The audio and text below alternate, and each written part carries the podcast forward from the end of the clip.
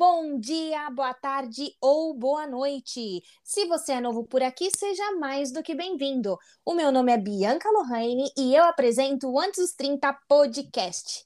Gente, vocês já estão cansados de ouvir o quanto eu prezo as conexões feitas pela internet. Mas eu acredito que muitas das vezes vocês pensem que essas conexões que acontecem através da internet, elas não passem de cinco ou seis meses. Mas esse episódio é a prova real de que amizades virtuais podem perpetuar. Então, sem mais delongas, Laís, seja bem-vinda e, por favor, se apresente para nós. Ai, obrigada, Bianca. É um prazer, eu estou muito feliz de estar aqui.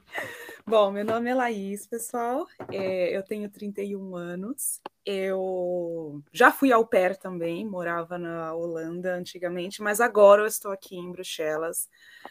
Voltei para a vida de estudante, então eu estou no meu segundo ano do programa de gerenciamento de marketing, é Business Management, com foco em marketing.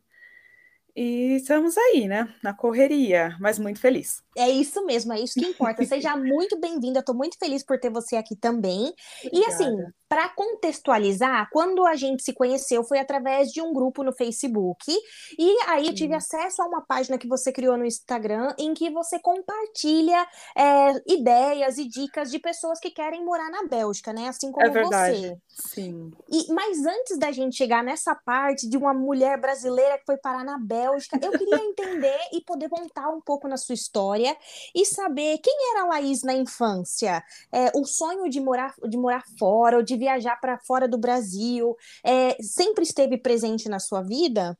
Ai, sim, sempre, sempre. Desde pequena, assim, eu sempre sonhei, sempre me imaginava viajando, indo para lugares. E só que assim, me parecia muito sonho mesmo, né? Nada muito palpável, nada realístico. Então, eu ficava sonhando, eu via na televisão. Meu pai, ele trabalhava em uma empresa que produzia revistas, inclusive é, revistas da Discovery Channel, enfim, National Geographic. Então, eles têm aquelas matérias, né, que exploram culturas e países, com aquelas fotos maravilhosas. E aí ele trazia algumas dessas revistas para casa, porque ele sabia que eu gostava. E eu ficava ali namorando aquelas revistas por dias, às vezes a tarde toda, depois que eu chegava da escola, eu ficava vendo as fotos, eu lia cada descrição, porque eu ficava me imaginando ali. Mas sempre foi muito sonho, assim, eu nunca imaginei que realmente poderia acontecer.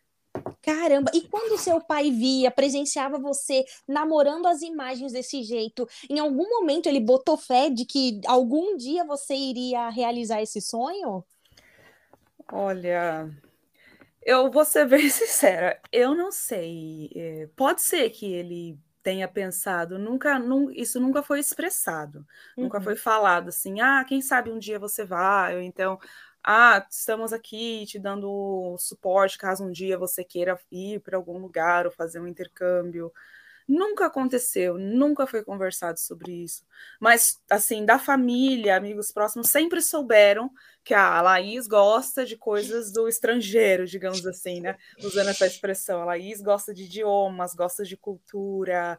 Enfim, eu sempre fui muito curiosa para querer saber sobre as coisas de fora. Então, isso eles sabiam, mas a conversa sobre ir para fora, morar fora, nunca aconteceu. Foi muito, foi muito meu mesmo, de mim. Entendi. E como é que você tirou esse sonho do papel, então? Conta pra gente. Olha, foi assim, eu terminei ensino médio, fui para a faculdade. Foi na faculdade que eu descobri que eu teria a possibilidade de ir para fora de um jeito mais acessível, que minha família é muito humilde, é, enfim, classe média ali, sabe? Basicozão. E eu fiz amizade, enfim, com, com o pessoal da faculdade. Tinha algumas meninas lá que já tinham sido au pair antes, só que eu não tinha ideia do que, que era au pair, né? E aí eu fui perguntar, mas o que, que é isso? Como que funciona e tal? E aí, depois disso, eu fui procurar na internet. E foi daí que eu comecei. Isso foi em 2009, a primeira vez que eu ouvi falar sobre au pair. Então, faz bastante tempo que eu venho namorando o programa, que eu venho assistindo vídeos, lendo muito para entender, para saber o que é. E foi daí que eu comecei a pensar: hum, talvez seja aí a minha chance, a minha possibilidade. Entendi, mas mesmo você dizendo que você vem de uma família humilde, é, quando você teve contato com o um programa de au pair, você já dominava o idioma do qual você queria ir para o país? Como é que foi isso para você? Como é que você criou a bagagem necessária? Então, em relação ao idioma, é, eu sempre fui muito apaixonada por inglês desde pequena. Eu digo que a, eu lembro a primeira palavra em inglês que eu aprendi foi na pré-escola uma escolinha que eu ia próxima de casa no bairro. E eles tinham aulinhas de inglês lá para as criancinhas e a primeira palavra foi butterfly. E eu lembro até hoje, eu chegando em casa, falando para os meus pais que eu tinha aprendido uma palavra em inglês. Eu tinha até feito desenho, assim, eu lembro muito nítido disso. E eu não sei porque, eu nunca esqueci. Mas eu sempre me instiguei muito, sabe, em aprender e foi meio que eu fui meio autodidata nesse ponto. Ah, eu aprendi entendi. inglês sozinha, eu não fui para para uma escola nem nada. Então, digamos que lá por meados de quando eu tinha uns 10, 11 anos, eu já estava meio que colocando a cara na, no, em alguns livros, eu já estava ouvi, ouvia muita música e eu traduzia as músicas, eu cantava junto para treinar a pronúncia, a língua, sabe, para pronunciar melhor as palavras e tal. E foi, foi sozinha, assim fui sozinha. Então, Entendi. Então, quando eu pensei em fazer o au pair, eu já tinha um, um, inglês e eu fiz faculdade de linguística e tradução, que Caramba. também é todo em inglês, entendeu? Lá no Brasil. Então, isso aí reforçou mais. Então, quando realmente aconteceu que eu fui, eu já tinha uma boa base de inglês. Entendi. E aí, uma vez que você já tinha dominado essa barreira do idioma, como é que foi a questão do planejamento financeiro? A primeira vez, olha, foi um sufoco. foi um sufoco, foi difícil, foi bem complicado, porque na verdade é, não, não tive ajuda, né? Então uhum. eu precisei fazer tudo sozinha, até hoje, né? Assim, na verdade. A minha família me ajuda muito em relação a apoio moral, a aquele suporte, sabe? Eles uhum. estão ali, mas essa parte prática mesmo é comigo. Então foi trabalhando muito, assim. Eu já não sou muito de priorizar é, bem material, então eu não sou de ficar gastando dinheiro com maquiagem, com roupa, com salão, essas coisas. Uhum. Eu foco mesmo em viagem, nessas outras, nessas outras coisas. Tem a ver mais com sonhos meus. Então, para mim, assim, fácil não é, mas eu sou nesse ponto eu sou muito determinada, assim. Se eu decido que eu quero alguma coisa, eu vou até o final. Eu não, não paro, eu não desisto e foi mais ou menos o que eu fiz. Eu coloquei essa, essa, isso na minha cabeça, assumi mesmo esse mindset de que eu quero ir, é a minha chance. E foi guardando de pouquinho. Eu fiquei guardando dinheiro por um bom tempo, um bom tempo mesmo. E aí, quando eu finalmente tinha o valor já aproximado, aí eu dei entrada no, na agência. Foi para os Estados Unidos. Ah, entendi. Então você foi ao pair nos Estados Unidos, depois foi ao pair na Holanda. Isso. E, e, e, aí você, como é que você foi parar na Bélgica? Conta essa história pra gente também, para poder montar esse quebra-cabeça. Então, fui para os Estados Unidos.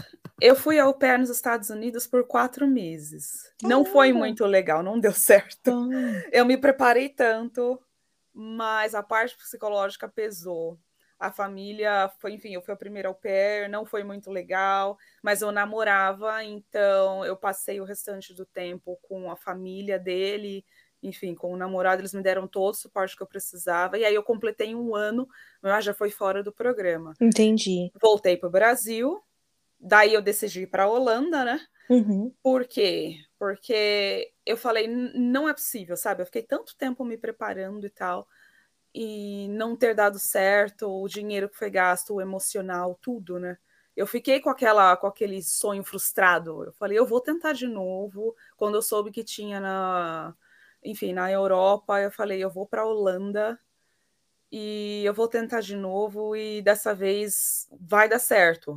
Uhum. Mas eu uhum. tinha um receio, né? Tanto que eu, quando eu saí de casa, é, eu falei para minha mãe, eu vou me dar três meses de experiência. Se não for bom, eu volto para casa e aí eu vou cuidar da minha vida e desse negócio de au pair para lá. Uhum. Por fim, foi o melhor ano da minha vida. Ai, meu Deus! foi maravilhoso. Nossa, valeu muito a pena eu ter, sabe, insistido, tentado mais uma vez.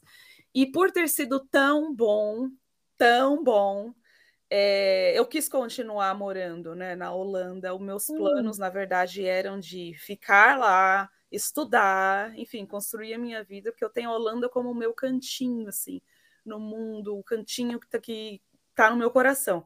Só que acontece que, enfim, somos classe média. o valor da, da tuition para estudantes internacionais na Holanda é absurdamente alto, e aí eu vi que eu não teria como custear uh, esses valores e tal. Então, eu, daí eu comecei a minha busca por opções que, sejam, que fossem relacionadas, parecidas com o que eu queria fazer na Holanda em inglês. E aí apareceu a Bélgica com uma das possibilidades. E essa é uma rota muito comum. Geralmente, várias pessoas que são au pairs na Holanda traçam essa rota de ir para a Bélgica depois como estudante, por causa dos valores bem mais acessíveis comparados à Holanda. Eu estudava holandês, eu fiquei estudando holandês por bastante tempo, quase dois anos. Então eu vi isso também como uma possibilidade de eu continuar estudando a língua, porque na Bélgica também falamos holandês. Então tá pertinho da Holanda, dá para eu ir voltar e tal. Então para mim funcionou assim, foi por isso que eu vim para a Bélgica. Caramba, que legal! E agora, como é que você poderia descrever para a gente a rotina de uma mestranda? Porque você veio de uma rotina, você, tudo bem, tinha feito a sua graduação no Brasil, mas teve um gap aí na carreira através do programa de au pair. É, uhum. e como é que foi voltar para essa vida de estudante, mestranda, em um país totalmente diferente? Então, complicado, assim, difícil, na verdade. Primeiro, porque foi deixar tudo para trás, né? É, da Holanda para a Bélgica, na verdade, eu não vim direto, eu fui para o Brasil. E foi, Mas... foi, foi, foi difícil, assim, foi, foi ah. complicado. É, eu precisei sair de lá, da, da Holanda, por questões de visto tal, uhum. e aí eu tive que fazer toda a minha aplicação do Brasil. E aí, despedir da família de novo, deixar. Eu, enfim, eu fiquei um tempo considerável no Brasil, então eu tinha conseguido um trabalho que me pagava bem, inclusive. E aí eu falei, mas é meu sonho, mas eu vou, mas ao mesmo tempo, sabe, aquela coisa, ai, mas lá vamos nós de novo, né? E aí recomeçar aqui na Bélgica. Eu não tinha amigos, não tem ninguém, então é literalmente eu começar do zero. Foi, foi complicado e administrar a rotina de estudante também. O meu curso ele é o dia todo, é, e ainda eu preciso trabalhar, porque eu não sou bolsista nem nada, né? Então Caramba. eu não tenho aquele suporte financeiro. Então é muito puxado. Então, digamos que assim, o primeiro semestre foi uma loucura. Foi uma loucura, porque eu estava acostumada a só estar tá trabalhando, trabalhando, trabalhando. E foi assim, eu pensei que eu não fosse dar conta, sabe? Sinceramente mas graças a Deus, sabe, a minha família foi muito essencial, meus pais, minha tia, que eu tenho como uma segunda mãe, sabe, é, me deram muito apoio, muito apoio mesmo. Eu tenho a minha psicóloga também, que me dá muita, muita força, e graças a essas pessoas que estão aqui como minha rede de apoio emocional, psicológico, eu vou dizer assim, que eu consegui, mas não foi muito fácil, não, porque você não tem ninguém, né? Você é Sim. é só você e o mundo. Então é um pouco assustador, né? E o au pair, nesse, nesse ponto, ele dá aquela sensação assim de maior proteção, porque você tá com uma família, você tem aquele teto garantido. Agora, como estudante, é você por você. Então, eu tive medo, eu tive muito medo do que poderia acontecer, de dar tudo errado, de eu acabar sem teto na, em Bruxelas, sabe? Assim, nossa, aqueles pensamentos bem catastróficos, assim, mas graças a Deus deu tudo certo, eu consegui um quarto, consegui um trabalho. Logicamente, teve perrengue, muito, ainda tem, mas a, a, cada vez mais que o tempo passa, a gente vê que a vida ela vai tomando forma, as coisas vão se ajeitando de pouquinho. Então, eu completei um ano semana passada de Bélgica. Então, eu estou muito feliz de ter rompido esse primeiro ano.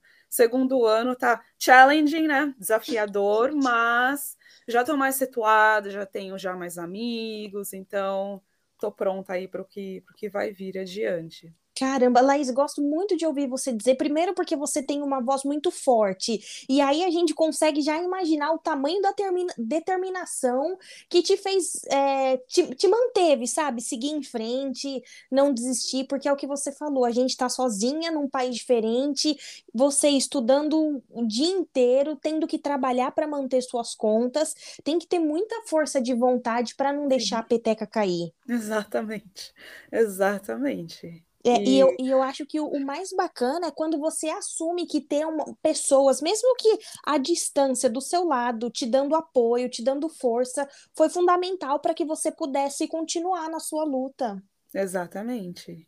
Exatamente, porque muito vai da nossa cabeça, né? Da nossa uhum. mentalidade, o famoso mindset. Se você não está ali focado, tentando manter um pensamento positivo, às vezes, mesmo quando tudo parece que, olha, tá um desastre, é, se você não está com o seu pensamento focado, sabe, no que você realmente quer, é muito fácil desistir, porque é difícil.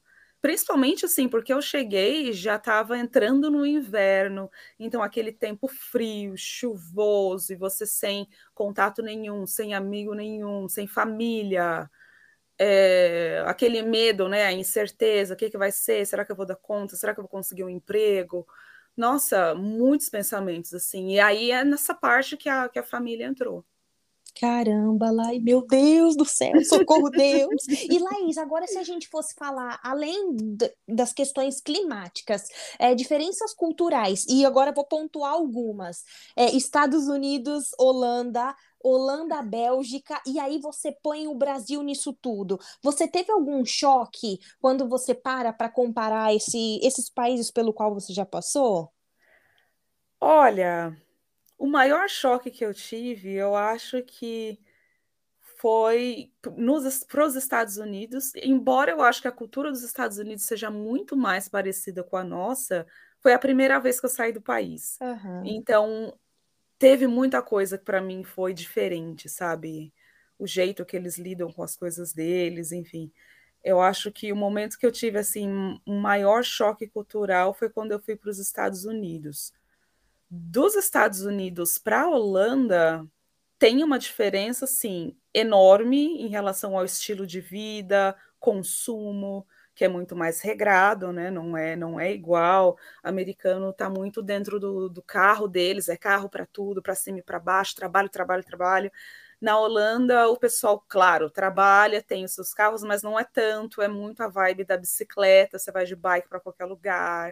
O pessoal prioriza muito a qualidade de vida, tempo com a família, amigos, férias, principalmente. Chegou o verão, é férias.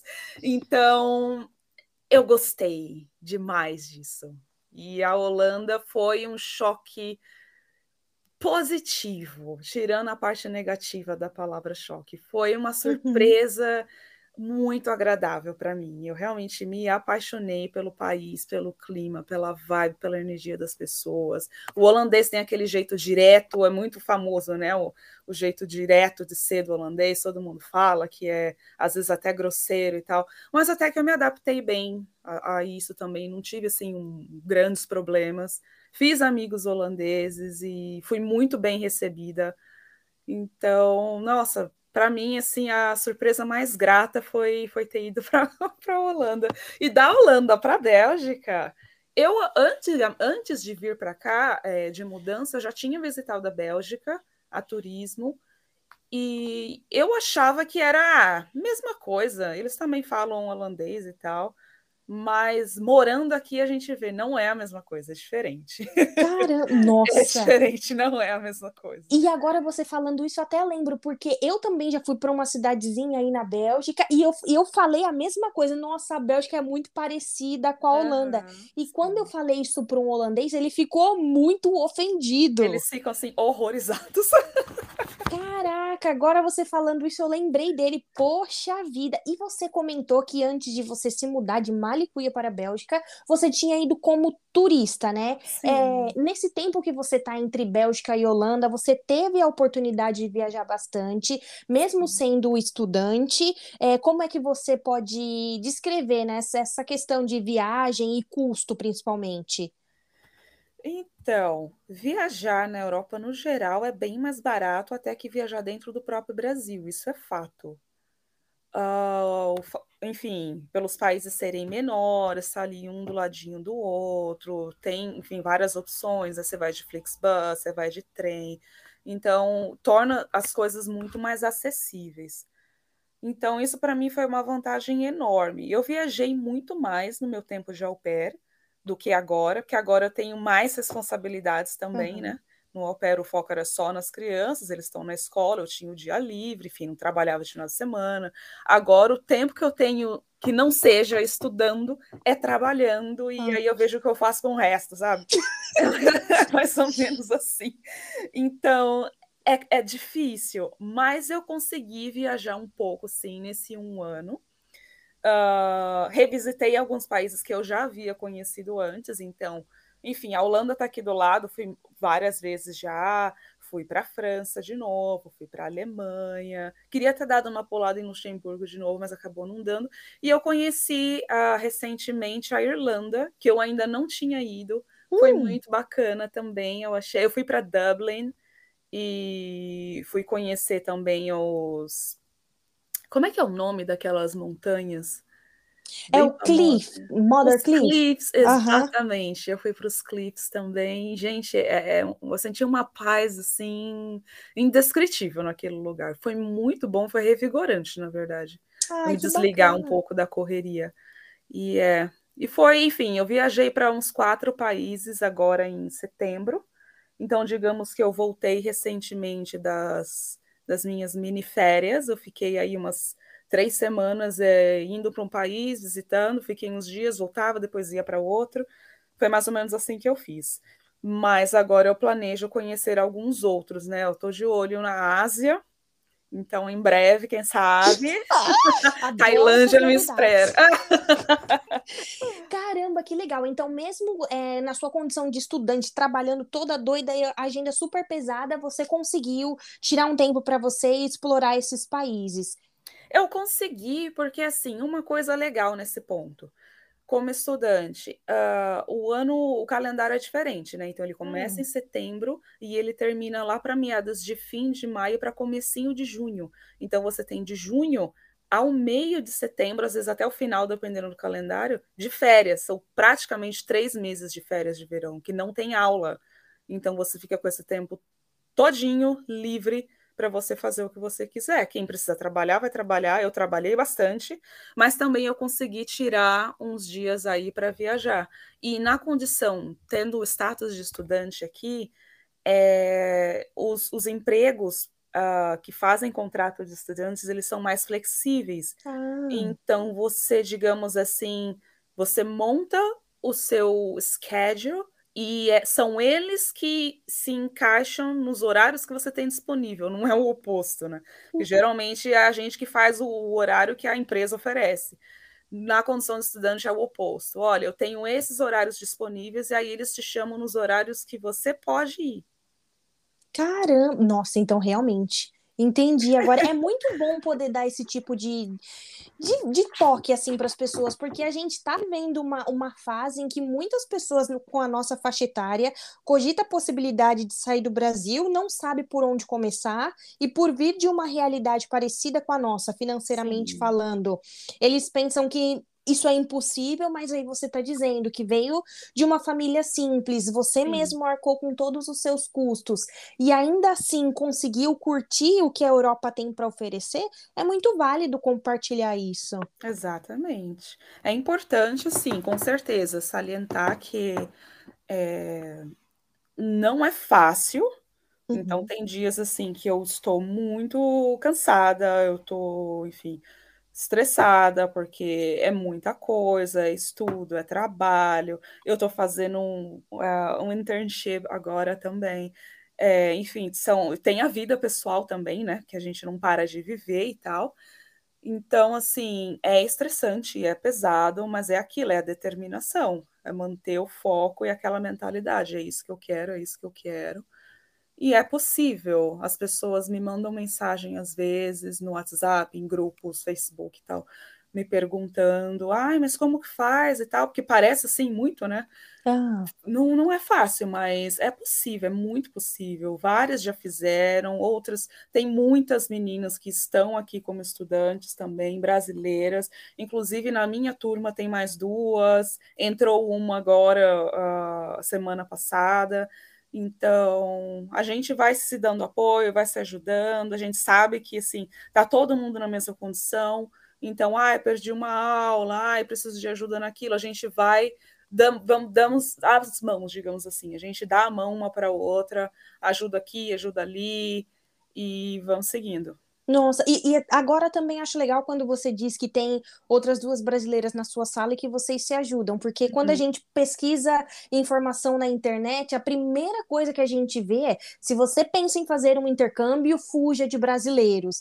Então, nossa, que bacana você dizer que vocês, vocês se alinham, né? Se ajudam, estão Sim. por perto, criam uma comunidade. Sim. Exatamente. Pelo menos dentro desse, desse mundo de estudantes, uhum. de estudantes, sim, exatamente, porque a gente sabe o perrengue que é, não é fácil. Tá todo mundo no mesmo barco, todo mundo tentando sobreviver, é, trabalhando, estudando pra caramba. Então a gente entende, sabe, esses perrengues assim. Então é uma mandando mensagem para outra e a gente faz o que dá. Mas realmente eu entendo também os que falam fiquem longe de brasileiros, mas assim, as, as pessoas estão vêm para cá, cada uma está vendo uma realidade, cada uma está fazendo uma coisa diferente, né? Uhum. Então, fora dessa bolha, tem muita coisa, sabe? Então, realmente, é, não só brasileiro, tem pessoas de outras nacionalidades, de outros países, mas falando do nosso povo, é, você pode encontrar também os maus elementos por aí, que tem aquele pessoal que não gosta de compartilhar informação, uhum. você pergunta, te cobra, inclusive, para te dar uma informação, é, tem muito disso, sabe? Então, é complicado. Tem gente muito boa, igual o primeiro emprego que eu encontrei aqui foi, inclusive, uma brasileira que me ofereceu, ela tem um restaurante aqui na Bélgica e meu documento ainda não estava pronto, eu precisava trabalhar, eu estava assim num, num, desespero. E foi ela que me ofereceu o primeiro emprego, como lava-pratos no restaurante. Ai, no restaurante dela. E foi assim um alívio enorme para mim, porque eu já estava sem trabalhar um tempo. A gente vem com uma reserva, mas não dá para ficar assim por tempo indeterminado sem trabalhar, né? Uhum. E aí eu fiquei, ai meu Deus do céu, e agora, né? E aí foi, eu fui pedir ajuda para a comunidade brasileira no Facebook e ela me mandou mensagem. E nossa, foi assim minha salvação por um bom tempo. Então tem muita gente legal, mas tem os, os maus elementos também. Isso tem, tem um fundinho de verdade, mas enfim, não não é todo mundo, não é generalizando, tem bastante gente bacana também. Nossa, então eu acho que a mensagem que fica é esteja aberto, né? Não se Exatamente. limite dizendo que brasileiro é todo ninguém presta todo mundo ruim, não, mas não, a gente tem que ficar de olho aberto. Entendi seu ponto, acho com super certeza, válido. Com certeza. Ótimo. E agora já direcionando o nosso bate-papo para o final, eu queria que você compartilhasse, se possível, depois de que você já completou um ano de Bélgica, você acredita que a Bélgica seja seu lugar no mundo? Ou você ainda cogita possibilidades de, não sei, se aventurar em algum outro lugar do mundo? Ah, essa é uma pergunta que eu tenho me feito, sabe, Hum. recentemente, assim, ultimamente. Eu fico pensando que agora eu estou me acostumando a morar aqui. Antes eu vim para cá porque eu não consegui ficar na Holanda, eu tinha muito esse pensamento. Aham. Holanda não deu certo para mim. Quem sabe no futuro? Eu estava muito assim, Holanda, Holanda, Holanda. E ah, vou para a Bélgica. Ah, fazer o quê? Tem que ir para a Bélgica. Mas eu vim, digamos, de peito aberto mas ainda tinha um pouquinho daquela, daquela frustraçãozinha por não ter dado certo na Holanda. Mas agora eu me vejo acostumada com o jeito da Bélgica, eu gosto daqui, gosto da cidade grande, Bruxelas é uma cidade grande, enfim, tem tudo, tá sempre assim a, a 100 por hora, mas eu não sei se aqui é o meu lugar, sabe? No fundo, no fundo, eu ainda tenho essa coisa pela Holanda, Uhum. Acho que sonho um dia em voltar para lá, quem sabe um dia. Mas hoje, é, depois dessa experiência toda, com a idade também, enfim, que a gente vai, vai passando os anos, a gente vai amadurecendo também o jeito de ver as coisas, de pensar. Eu acho que eu estou muito mais aberta para o que, para as oportunidades que podem surgir.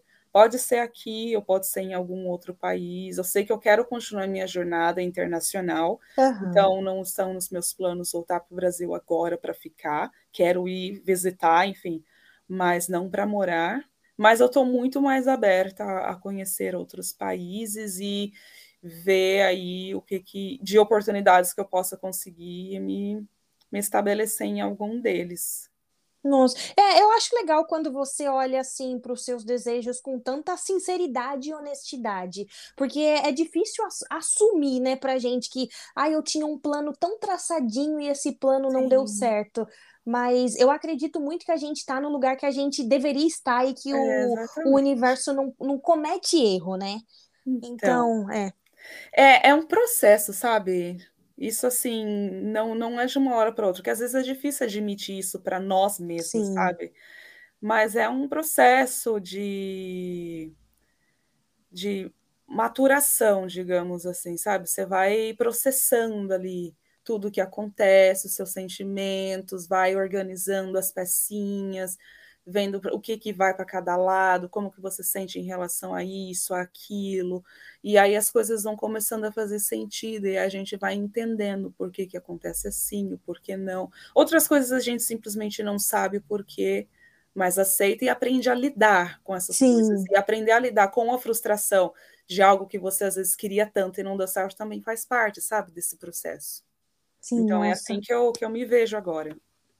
Ótimo. É, é sobre isso. Esse bate-papo eu acho que eu poderia até descrever como assim, é um bate-papo sobre esperança, né? A gente não deixa Sim, a peteca cair e readapta os sonhos. com Eu acho certeza, é, é com certeza. A, a vida, na verdade, é sobre você saber se adaptar, né? Para continuar seguindo, a gente tem que aprender a, a se adaptar, senão não, não tem como.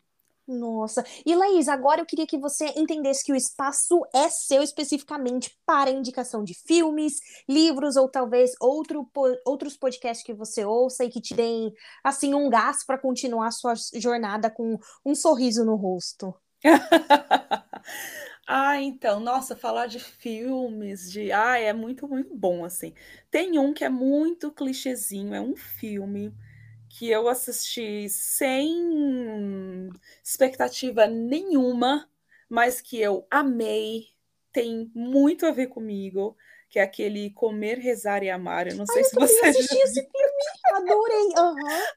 Ele é muito gostoso de assistir, sabe? Num dia que você tá assim, com tempo, fica lá no seu cantinho, comendo uma pipoquinha. E, nossa, ele traz assim uma, uma mensagem, sabe, de, de autodescoberta, fora a parte cultural, né, que ela vai para três lugares diferentes, então mostra ali um pouco do estilo de vida, da filosofia, como cada, cada povo vive nesses lugares diferentes e tal. E, nossa, eu gostei muito desse filme, ele me surpreendeu, eu me vi muito na história, na, enfim, nos lugares, tem tudo a ver comigo.